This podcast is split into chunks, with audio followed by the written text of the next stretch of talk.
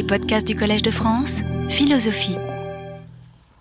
Avec la leçon d'aujourd'hui, j'attaque un point central de l'ontologie du devenir qui peut se résumer à comment faire plus avec moins.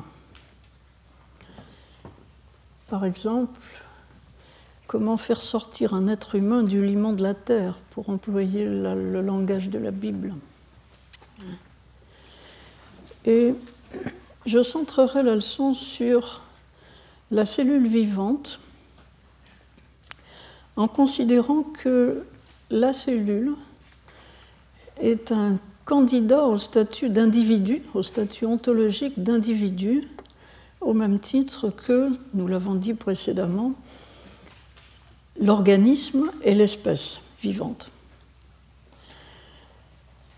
La dernière fois, nous allons parler des gènes, et je pense que j'ai rendu clair le fait que le gène ne peut pas être considéré comme un individu.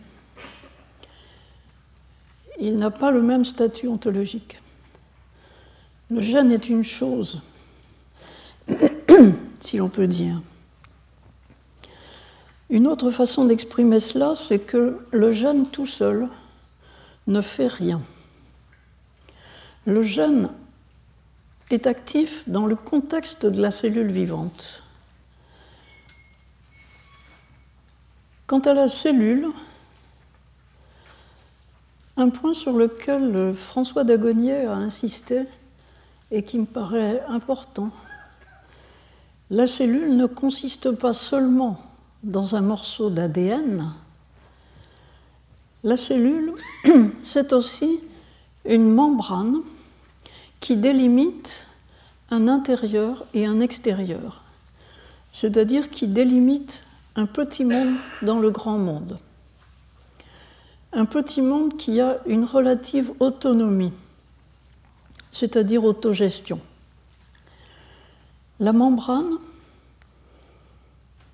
sépare l'intérieur, le milieu intérieur du milieu extérieur, et en même temps elle permet les échanges et les interactions, elle filtre les échanges et interactions avec le milieu extérieur. La leçon d'aujourd'hui s'intitule Enrichissement ontologique. Par enrichissement ontologique, nous entendrons l'apparition d'êtres ou de réalités qui n'étaient pas là, c'est-à-dire que sous le processus d'enrichissement ontologique, nous pensons à la création naturelle.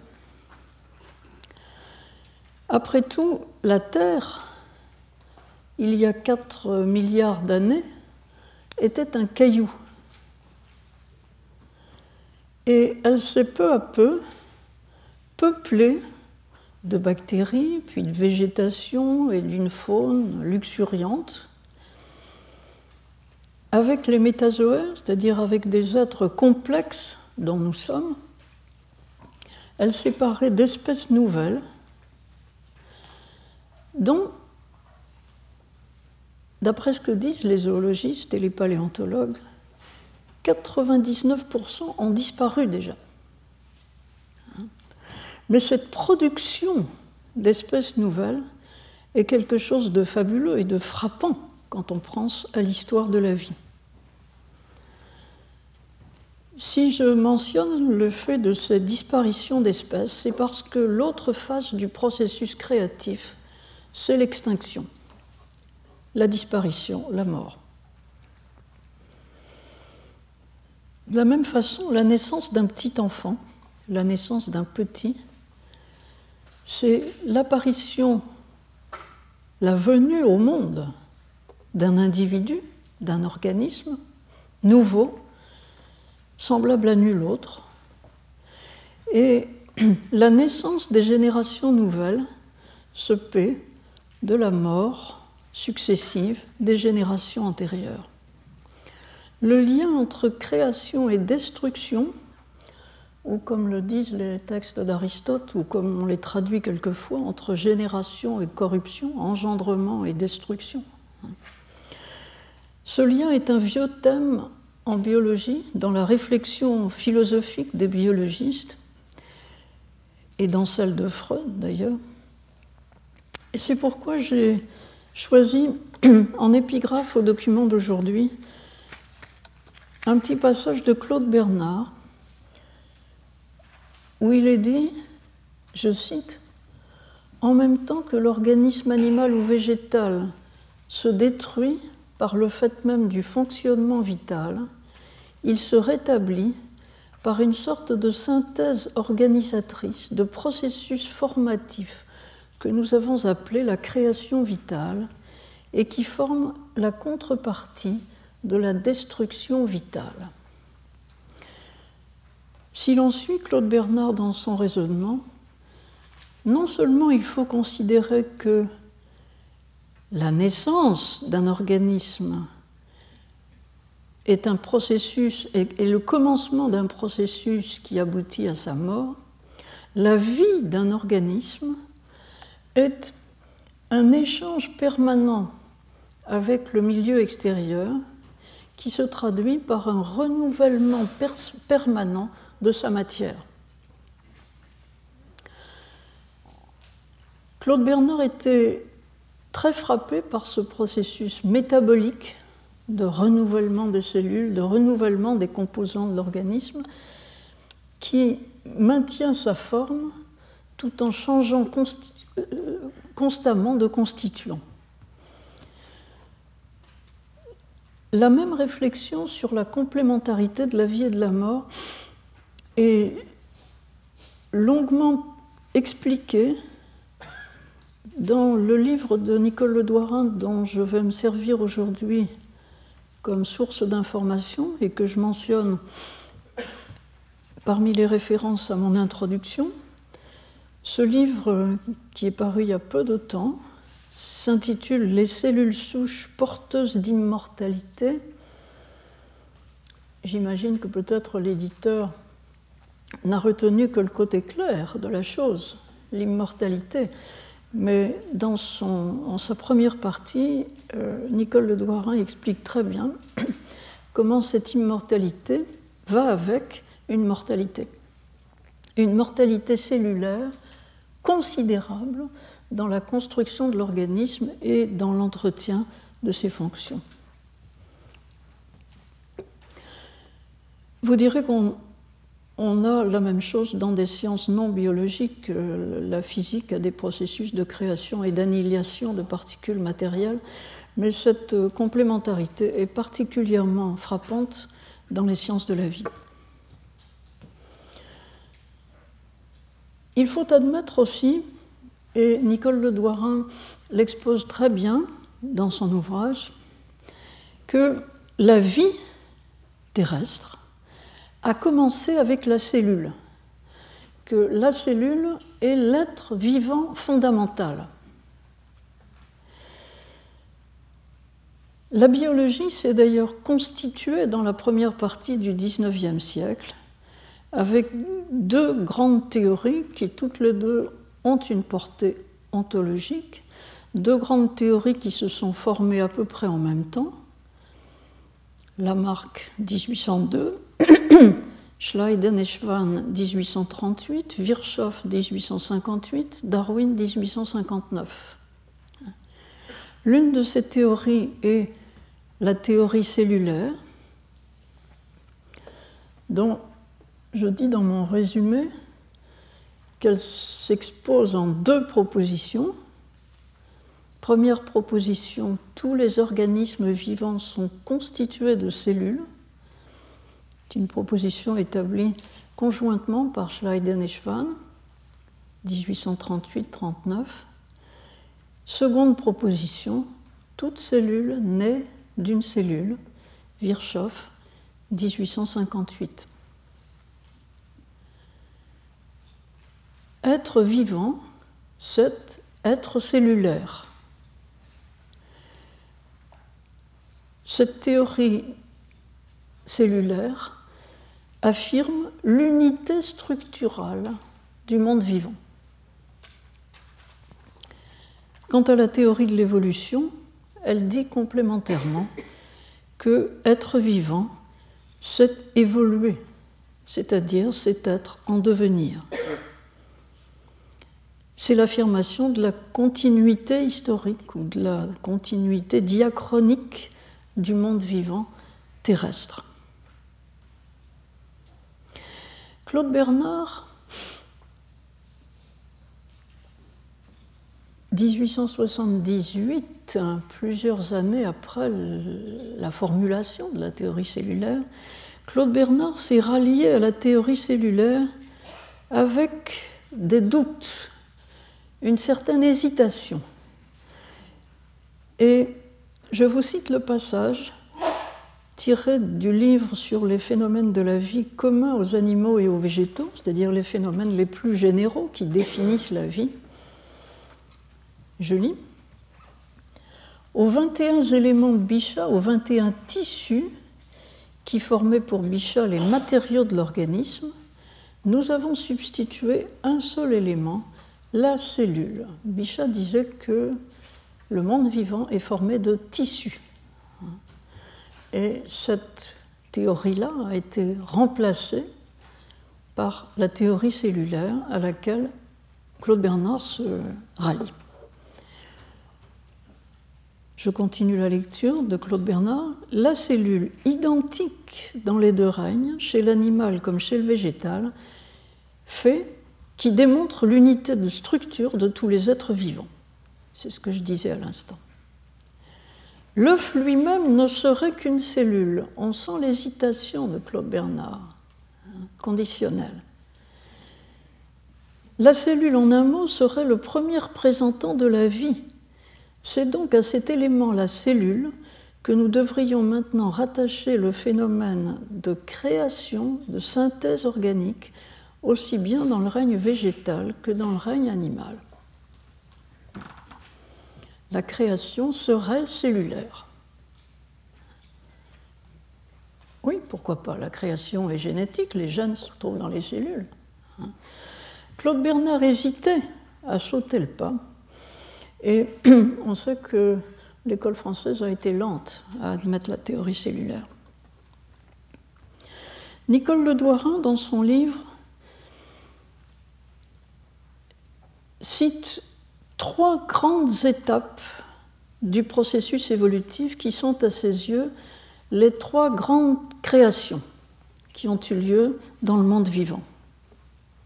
Mis à part notre ancêtre cellulaire, baptisé Luca, mais qui est une entité théorique dont on n'a aucun vestige, hein, et qui a pu être non pas une cellule, mais une population de cellules. Hein. Je vous ai mentionné le passage dans lequel elle en parle.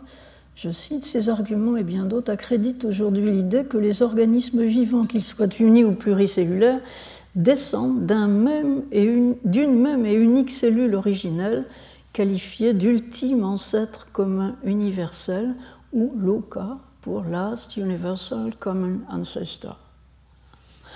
Mettons cela à part puisqu'il s'agit d'une entité théorique. Les trois grandes étapes créatives de vie dans l'évolution, aux yeux de Nicole Le Douarin, c'est premièrement l'apparition des prokaryotes, c'est-à-dire d'êtres unicellulaires qui n'ont pas de noyau, mais qui ont un anneau d'ADN dans leur cytoplasme. Ces êtres ont peu de gènes, ce sont des êtres vivants simples, à faible capacité évolutive, mais aux aptitudes métaboliques très larges, qui leur donnent une grande robustesse. Et d'après Nicole Le Douarin, cette grande robustesse fait qu'ils ont survécu en changeant très peu jusqu'à maintenant.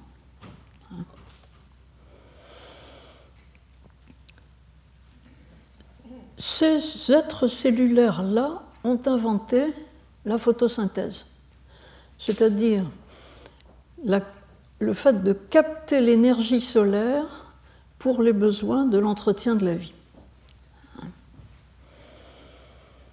La seconde étape de créativité de la vie, grande étape, c'est l'apparition, selon Nicole Le Doirin, des cellules eucaryotes, d'abord aquatiques puis terrestres, qui, elles, ont un noyau bien délimité et emballé, entouré d'une membrane. Elles ont plus de gènes, donc plus de protéines, elles sont plus complexes et leur structure est compartimentée. C'est-à-dire il y a là un pas dans l'organisation interne de l'être cellulaire. L'hypothèse, je l'avais mentionné la dernière fois à propos de ces cellules-là, c'est qu'elles se sont formées par symbiose, c'est-à-dire par euh, union de deux types différents de cellules. Et la troisième vague créative dans l'évolution, c'est, d'après Madame Le Doirin, l'apparition des organismes multicellulaires, d'abord sous forme, ce sont des hypothèses en partie, hein, d'abord sous forme de colonies, il y a 600 millions d'années, semble-t-il, puis sous forme d'association de cellules avec division du travail. Et c'est ça le point important, l'invention importante des multicellulaires. Les multicellulaires ont inventé une répartition du travail entre cellules qui ont des fonctions différentes et dont les fonctions se complètent. Nicole de Douarin note que la multicellularité est une étape dans un cycle qui comporte toujours un retour à l'état unicellulaire initial au moment de la procréation, au moment de la transmission du génome. Nous sommes nés d'une seule cellule, tout complexe que nous soyons. C'est bien l'un des problèmes. Comment expliquer que d'une seule cellule, on peut tirer un être complexe comme le nôtre?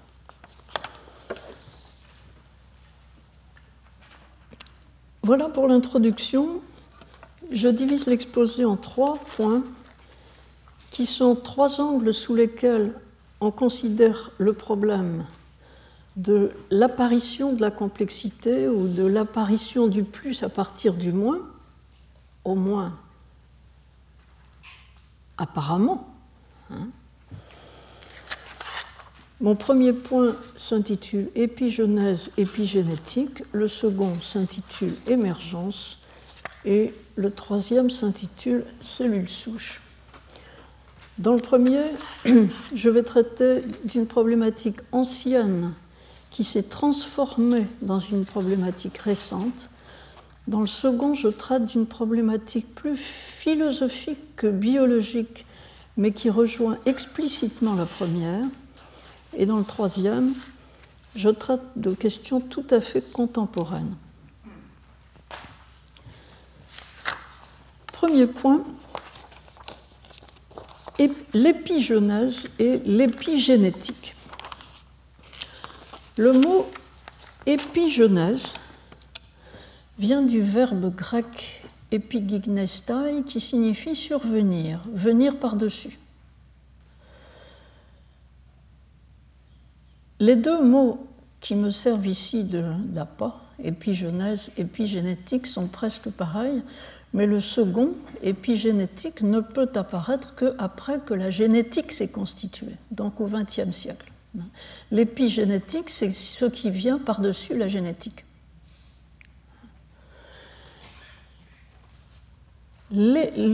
l'épigenèse ou le, mouvement ou l'idéologie qui a soutenu l'épigenèse ou la doctrine de l'épigenèse aurait été lancée par Harvey, dont j'ai lu qu'il a lancé le mot en anglais ou en latin, après tout, j'en sais rien. Mais euh, je n'ai pas retrouvé ce mot chez Harvey.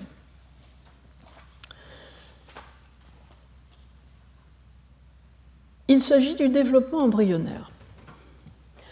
En fait, Aristote avait traité longuement du développement embryonnaire et certains affirment que c'est Aristote qui a inventé l'épigenèse. Aristote, je l'ai vérifié, n'emploie pas le mot. D'ailleurs, le substantif ne semble pas exister en grec ancien.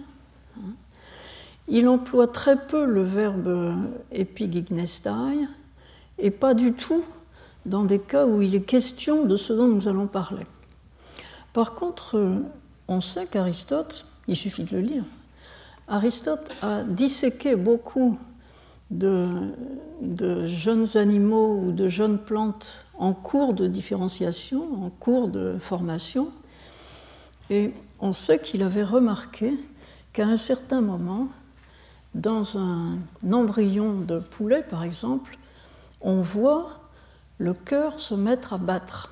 Et c'est la citation que je vous ai donnée. Dans les fœtus, le cœur est la première partie qu'on voit muer. C'est dans l'ouvrage d'Aristote, Partie des animaux. On peut donc compter Aristote rétrospectivement comme un tenant de l'épigenèse, bien qu'il n'ait pas lui-même lancé un mouvement pareil. William Harvey est le découvreur de, vous le savez, de la circulation du sang. Et on dit que après le, le, brouhaha entraîné par sa théorie, qui n'a pas tout de suite été facilement acceptée, Harvey s'est retiré dans une solitude et il a fait de l'expérimentation. Il a soigneusement étudié des œufs fécondés et le développement des petits oiseaux ou des petits poulets, c'était des petits poulets, dans l'œuf. Il a aussi disséqué des utérus gravides de biches euh, qu'il trouvait dans les parcs royaux, qu'on chassait dans les parcs royaux. Et il a observé le développement embryonnaire des biches ou des cerfs. Harvey a refait l'observation d'Aristote que l'embryon débute par une minuscule tache qui, sur un œuf de poule, se voit très bien, hein, une minuscule tache blanche sur le jaune de l'œuf, qu'il appelle la cicatricule, la petite cicatrice, qui se dilate et où on voit apparaître à un moment donné un point sautillant, c'est le cœur qui bat. La première fois qu'il a vu ça, on dit qu'il a reconnu que Aristote l'avait dit et c'était vrai, hein, et qu'il a couru chercher le roi pour lui faire voir, hein, tellement il en était émerveillé. Ce qui est sûr, a pensé Harvey, est que ce qui apparaît dans l'œuf, ce n'est pas un petit poulet miniature. Le développement n'est pas la croissance d'un mini poulet qui se contenterait de grandir. Le, développement est une formation progressive avec apparition d'organes qui d'abord n'étaient pas là. C'est ça la thèse épigénétique au sens ancien. C'est la thèse que le développement d'un embryon n'est pas juste une croissance, mais que c'est une création organique. Descartes, qui avait parfaitement compris la mécanique du fonctionnement cardiaque exposée par Harvey, Descartes a entrepris quant à lui de montrer comment, de la même façon que Harvey avait expliqué le fonctionnement du système de circulation du sang avec les valves cardiaques et tout ça, comment de la même façon on pouvait expliquer la formation des organes dans un embryon. Mais là, le problème est beaucoup plus costaud. C'est aussi un problème de mécanique, mais c'est un problème de mécanique qui, qui prétend expliquer par la mécanique un phénomène d'augmentation, d'apparition d'êtres nouveaux. Descartes a fait cela dans ce traité de la formation du fœtus, qui est inachevé d'ailleurs, qui a été publié seulement de façon posthume. Et dans ce texte, on voit que Descartes essaye d'imaginer constructivement comment le mélange des semences des deux sexes fermente, cette fermentation dégage de la chaleur qui fait prendre ensemble les particules de matière. À ce moment-là, le cœur s'ébauche et commence à battre. Il s'ensuit des ruisseaux de sang qui se répandent dans la matière aux alentours et qui construisent leurs parois comme un ruisseau construit ses berges. Et au-delà de la construction des berges, des vaisseaux, il y a construction des tissus, tandis que d'autres particules plus déliées, dit Descartes, vont former le cerveau et les organes des sens. C'est un exercice de construction mécanique d'un être vivant qui prétend, avec la méthode de Harvey, expliquer le devenir. Évidemment, ces anticipations ont eu peu de succès. D'ailleurs, Descartes n'a pas publié, il n'a même pas terminé. Je vous ai cité un, tout petit passage de Descartes. Je lis Lorsque les artères et les veines commencent à se former, elles n'ont encore aucune peau et ne sont autre chose que de petits ruisseaux de sang qui s'étendent par-ci par-là dans la, semence, dans la semence. Mais pour entendre comment se forme leur peau et ensuite les autres parties solides, etc.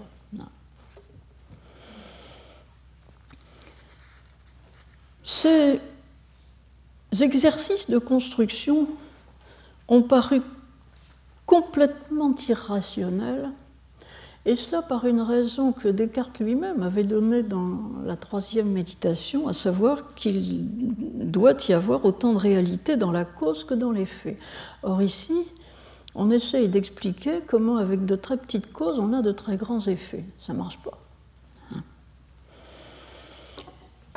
Et en fait, avec à la fin du XVIIe siècle, les observations qu'on a commencé à faire à la loupe ou au microscope et qui ont révélé le monde de l'infiniment petit, rappelez-vous Pascal, le monde de ces animalcules qui nagent dans les liquides, hein, avec la découverte des œufs dans les ovaires de lapine, de Graff, avec l'observation que chez les insectes, quand on dissèque la chrysalide, on trouve le papillon derrière la chenille, si j'ose dire.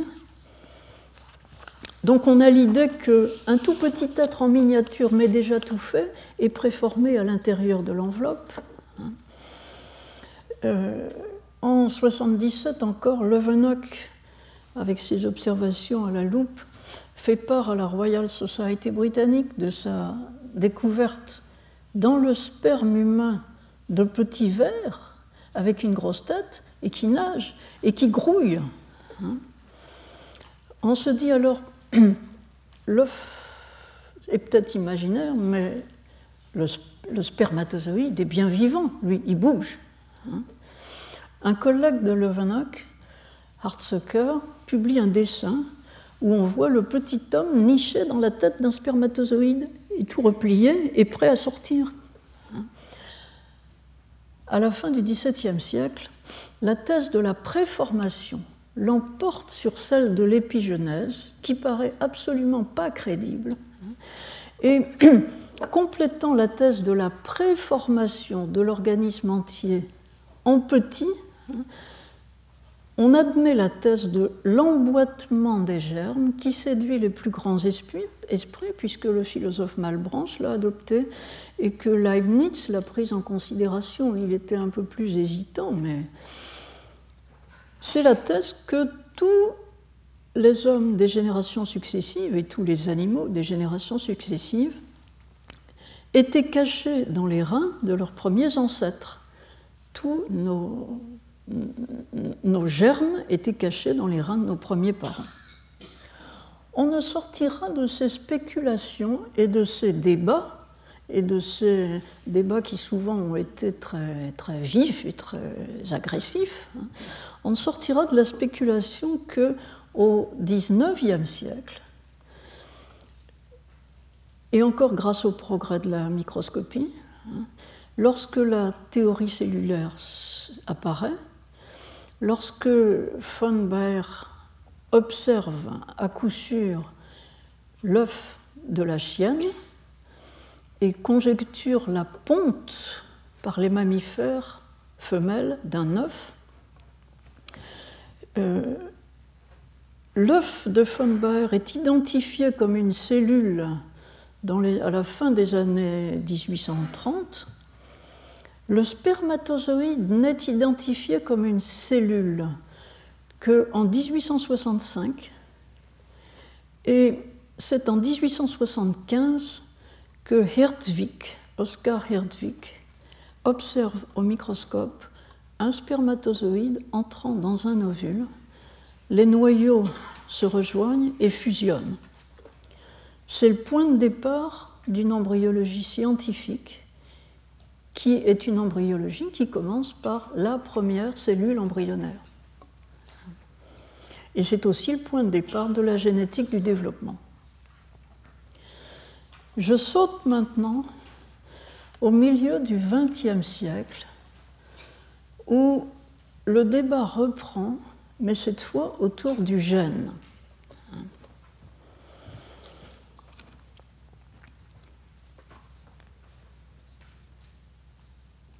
Nous trouvons alors un débat parmi les biologistes, parmi ceux qui avaient fait de la génétique, concernant les limites de ce que la génétique peut apporter pour éclairer le processus de la formation de l'être. Ce débat se fait en deux grandes étapes. C'est ce que la citation que je vous donne de Michel Morange expose. Vous voyez, c'est mon quatrième texte ici. Il y a eu deux usages historiques distincts du terme épigénétique. C'est le terme du XXe siècle, hein, après la génétique. Il y a eu deux usages historiques distincts, correspondant à des contextes scientifiques très différents, avec cependant un point commun, qui est que l'invention de l'épigénétique a été à chaque fois une réaction contre les insuffisances de la génétique les modèles épigénétiques ont toujours porté avec eux un parfum d'hérésie. Mais l'épigenèse aussi, c'était une espèce d'hérésie. Hein. c'est la création permanente, c'était une théorie folle. Le premier moment de l'épigénétique, c'est le moment initié par Conrad Waddington. Waddington lance le mot épigénétique et dit explicitement en quoi il n'est pas satisfait complètement de ce que la génétique a apporté pour élucider le processus du développement de l'organisme. Je vous ai ici retenu une mini citation de Wannington qui est dans un livre de synthèse qu'il a donné, euh, qui s'appelle La nature de la vie, euh, euh, je traduis, nous avons dans l'étude du, développement une situation opposée à celle que nous avions dans l'étude de l'hérédité. Dans le cas de l'hérédité, l'étude de l'hérédité appelait, requérait une théorie atomique ou atomistique tandis que l'étude du développement semble exiger une théorie organismique ou en tout cas non atomique. Qu'est-ce qu'il veut dire par là? Il veut dire que la génétique établit des liens entre gènes et traits qu'on trouve dans l'organisme, mais la génétique n'explique pas comment on va de l'un à l'autre. Elle, ne fait pas le, fait le lien à distance, mais elle n'explique pas comment, au cours du développement, l'organisme se fait conformément à ce que le gène commande. Il faut une science qui vienne par-dessus la génétique ou après la génétique et qui élucide le processus par lequel du génotype on passe au phénotype. Cette science est une science du parcours de l'organisme en développement, une science qui rencontre des, accidents éventuels du développement ou des tours que le développement peut prendre.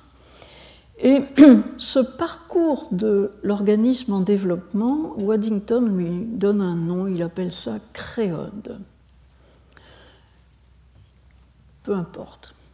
À l'époque où Waddington lance l'épigénétique dans son sens, on est sûr des jeunes, on commence à dire qu'il y a un programme génétique. Et ce que Waddington veut dire, c'est qu'il n'y a pas un programme dans les gènes, il n'y a pas un programme complet. Hein. Le développement, c'est l'histoire des aléas que rencontre l'exécution de ce qu'il y a dans les gènes et que l'organisme invente, en fait. On ne peut donc pas se contenter d'aligner les gènes, de déchiffrer le génome. Il faut mettre en situation les gènes dans le paysage du développement où la cellule en train de se différencier et en suivant les instructions internes de ces gènes est en même temps flexible aux circonstances qu'elle rencontre et s'adapte ou s'ajuste à ces circonstances. La génétique est atomique, les gènes séparément, l'épigénétique est globale, synthétique.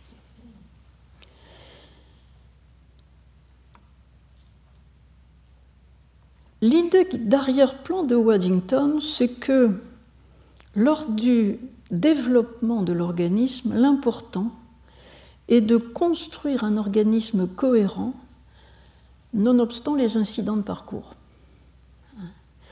Et c'est ce qu'on appellera plus tard les bricolages. L'organisme bricole un peu pour arriver à se construire donner des incidents éventuels de parcours. La seconde étape de la génétique, l'épigénétique 2, hein, c'est l'épigénétique qui se constitue à partir des années 70 lorsque on sait qu'il n'y a pas de programme.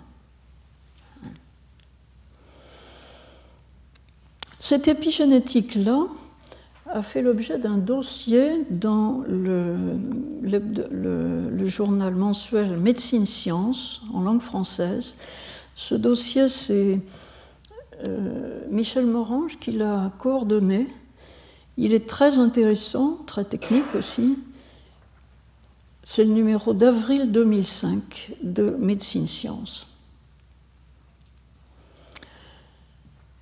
J'ai été un peu déconcertée de découvrir que Michel Morange, qui très tôt avait compris, très tôt en France, me semble-t-il, avait compris les limites de l'analyse génétique et qui très tôt disait que l'important, c'est pas seulement les gènes, c'est aussi essentiellement les protéines qui constituent l'organisme. Hein.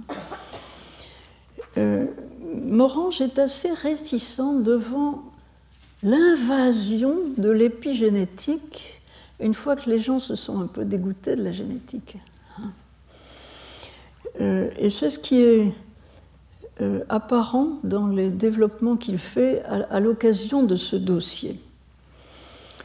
Il dit en effet que la génétique, c'est du solide. Les vivants ont trouvé avec l'acide désoxyribonucléique, avec l'ADN, hein, les vivants ont trouvé un système de conservation et de réplication de leur information génétique qui est simple, qui est robuste, qui est fiable, qui tient le coup. Quant au parcours du développement, c'est compliqué, c'est beaucoup plus aléatoire, c'est du bricolage. Et donc en épigénétique, on trouve un peu de tout, tous les bricolages possibles, et il est difficile de dégager de grandes idées, de, grandes règles. Un autre auteur qui a collaboré, à ce dossier, qui est François Képès, est beaucoup plus positif. Il dit clairement, lui, que à partir des années 70, on a admis que tout n'est pas dans le génome, que tout l'organisme complet n'est pas dans le génome, c'est-à-dire il n'y a pas préformation dans les gènes, hein. Et que d'ailleurs il n'y a qu'à regarder comment la cellule initiale est faite pour se rendre compte que l'ADN est emballé dans des protéines et suremballé et encore emballé, compacté dans le noyau, il y a toutes sortes d'autres choses dans le cytoplasme. Et c'est l'ensemble de la cellule qui va constituer l'être à venir, et non pas juste les gènes qui sont là comme une information que la cellule ira consulter, mais il y a tout un processus de consultation des gènes et de transcription du message génétique et de traduction en protéines qui s'effectue dans le milieu cellulaire. Ces processus sont compliqués, ils sont régulés, il peut arriver toutes sortes d'événements au cours de ces processus, toutes sortes d'événements qui modifient un peu, disons par exemple, la structure d'une protéine, hein, sans modifier le gène dont le modèle est issu. Donc, le programme de l'épigénétique est de décrire et d'analyser tous les événements qui peuvent se produire dans la construction d'un organisme et qui, sans modifier les gènes, modifient le résultat. En fait, L'étendue du champ de l'épigénétique est décrite de façon très différente selon les auteurs à qui on s'adresse. Euh, François Képès, dans son article, fait allusion à des processus qui se passent à l'intérieur de la cellule, dans le milieu cellulaire. Mais lorsque Jean-Pierre Changeux, dans son livre L'homme de vérité, définit le mot épigénétique dans son sens à lui, il dit épigénétique au sens où je l'emploie combine deux significations. L'idée de superposition à l'action des gènes, ça c'est l'idée que tout le monde partage, suite notamment à l'action de l'apprentissage et à l'expérience. Ah, l'apprentissage et l'expérience de l'organisme décrit par Changeux, c'est dans la formation du cerveau la construction des synapses, c'est-à-dire des jonctions entre les cellules du cerveau. Et l'une des grandes idées de Changeux, c'est que l'architecture du cerveau, c'est-à-dire la manière dont se construisent les synapses, dépend des échanges avec le monde extérieur, non pas seulement à la cellule du cerveau, mais à l'organisme tout entier. C'est-à-dire, ça dépend de ce que le bébé voit, de ce que le bébé entend, de la manière dont on touche le bébé. Hein. C'est donc une conception beaucoup plus large de l'épigénétique que la précédente qui est limitée au milieu cellulaire. Euh, le complément de l'idée de changeux, c'est que l'épigénétique est celle de développement coordonné et organisé, et ça, c'est l'idée de Waddington. Il faut faire un organisme cohérent, c'est l'objectif. Je vous ai, dans la bibliographie de mon premier point, citer des articles, mais on en trouve des, milliers actuellement, qui sont des articles d'épigénétique. Deux de ces articles, Okamoto et Hard, l'un que vous pouvez trouver très facilement sur Internet, Hard, et Okamoto dans la revue Science. Euh, ce sont des articles sur la manière, concernant la manière dont, dans l'organisme féminin mammifère, hein,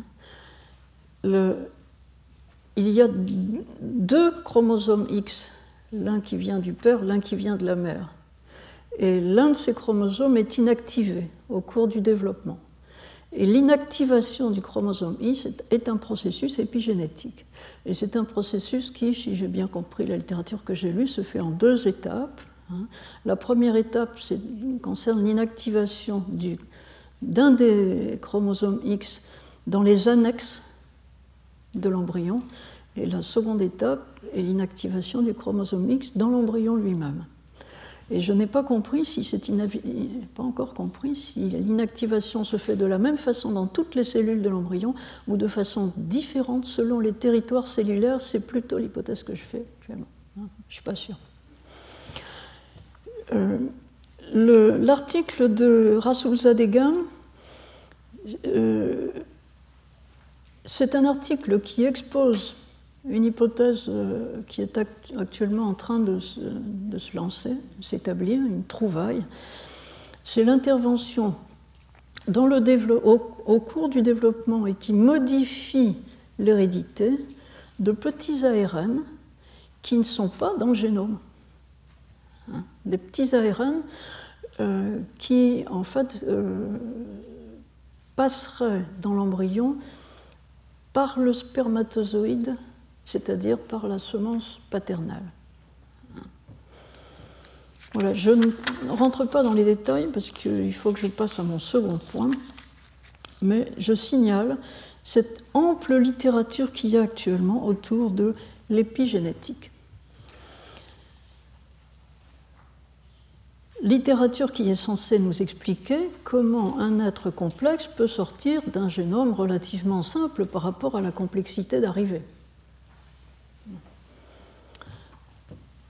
Deuxième point de mon exposé, l'émergence. Ici, j'irai plus vite parce que j'ai rédigé le chapitre sur l'émergence dans le livre de philosophie des sciences que je mentionne en référence. Et donc, vous pouvez éventuellement vous y reporter. Il expose des choses très en détail. Ici, je vais très schématique. La notion d'émergence est une notion plus large que la notion d'épigenèse ou d'épigénétique. Elle ne concerne pas seulement le développement des cellules vivantes ou le développement des organismes vivants, et l'histoire de la doctrine de l'émergence est une histoire plus philosophique que l'histoire de l'épigenèse ou de l'épigénétique. Mais on retrouve dans cette histoire de l'émergence le même débat entre est-ce que c'est prédéterminé ou est-ce que c'est une innovation? Est-ce que ça préexistait ou est-ce que c'est un changement radical, une création? Le mot émergence est d'ailleurs savamment ambigu et on peut jouer sur cette ambiguïté, puisque quand vous dites que les rochers de la côte émergent à marée basse, vous entendez que à marée haute, ils sont immergés, mais qu'ils soient immergés ou immergés ou émergés, ils sont toujours là.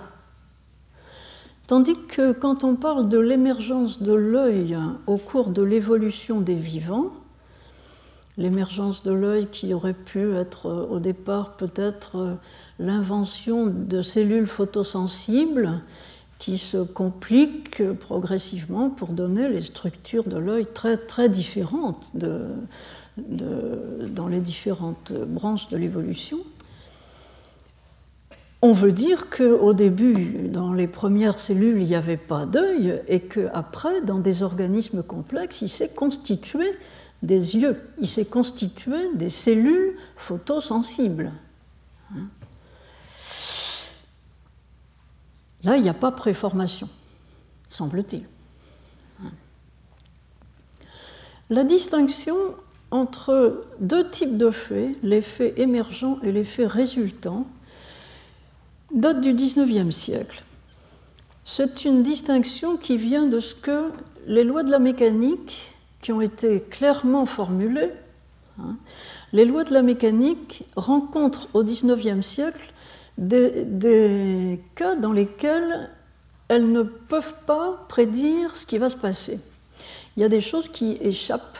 Par exemple, vous avez une loi de composition des forces, vous pouvez avec cette loi de composition des forces, prévoir dans quel sens le, mobile va aller et à quelle vitesse, etc. Mais quand vous mettez de l'hydrogène et de l'oxygène ensemble, vous ne pouvez pas prévoir, sauf si vous l'avez fait et vous l'avez observé, que ça va faire de l'eau.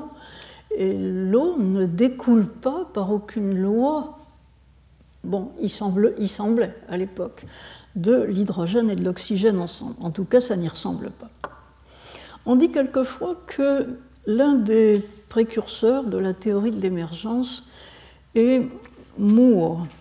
Euh, ce philosophe anglais qui est l'auteur d'un livre d'éthique qui s'appelle Principia Ethica. Je ne vous l'ai pas mis dans les références, mais en fait, euh, c'est de la philosophie morale, tout à fait. Euh, simplement, il est intéressant de voir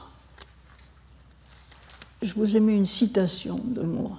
Il est intéressant de voir comment Moore introduit une notion qui est parente de l'idée d'émergence. Euh, Moore était très hostile à la doctrine lancée par Bentham, par Jérémy Bentham, euh, qui est la doctrine du calcul des plaisirs. Bentham disait quand vous cherchez quand vous avez une décision à prendre et que vous cherchez ce que vous devez, euh, dans, quel sens vous allez aller, euh, vous devez faire un raisonnement et un calcul. Euh, vous dites quel bénéfice ça va m'apporter, quelle quantité de plaisir ce bénéfice représente, et dans, dans, vous énumérez dans une colonne tous les avantages de prendre cette décision et d'aller dans ce sens-là. Puis dans l'autre colonne, vous mettez tous les inconvénients et tous les déplaisirs que ça peut vous amener. Et vous, vous, vous calculez, vous faites la somme, et vous, vous soustrayez le, mauvais du bon, hein, et vous vous déterminez compte tenu de ce calcul.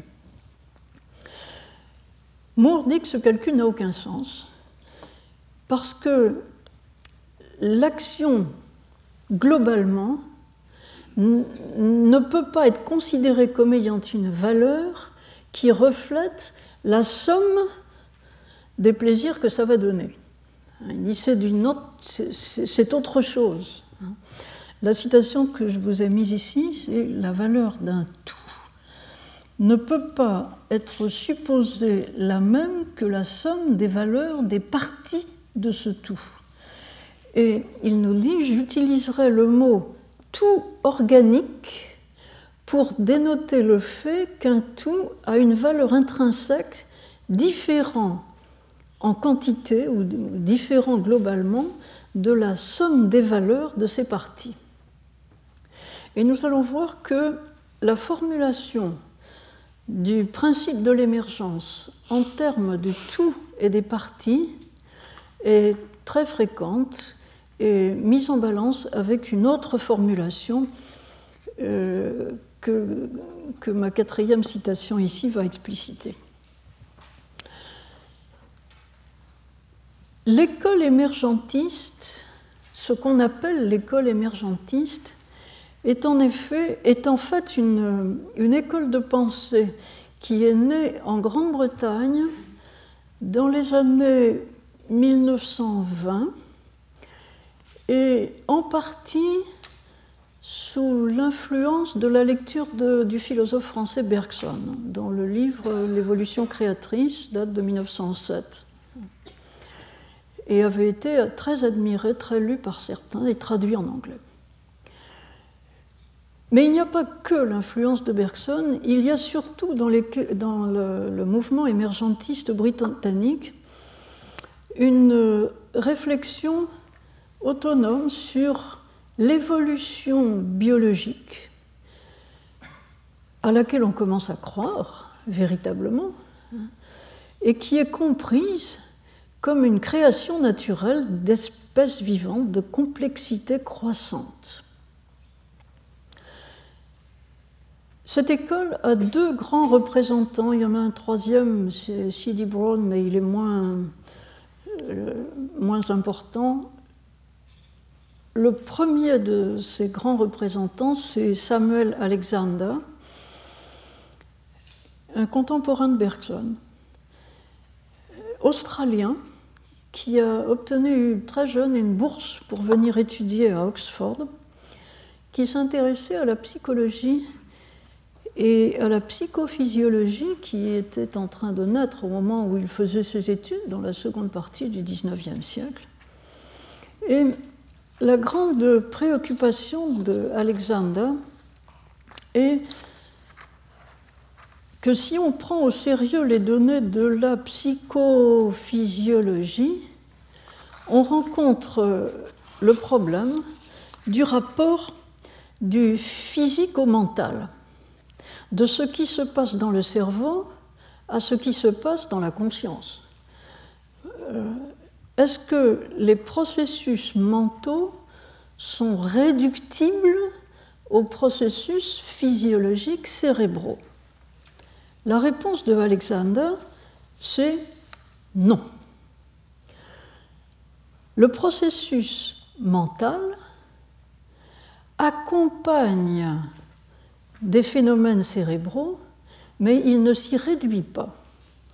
D'ailleurs, les processus mentaux apparaissent avec l'accroissement de complexité du cerveau dans les espèces biologiques, et cet accroissement de complexité atteint, semble-t-il, un seuil où les processus mentaux deviennent conscients, ce que nous appelons conscient.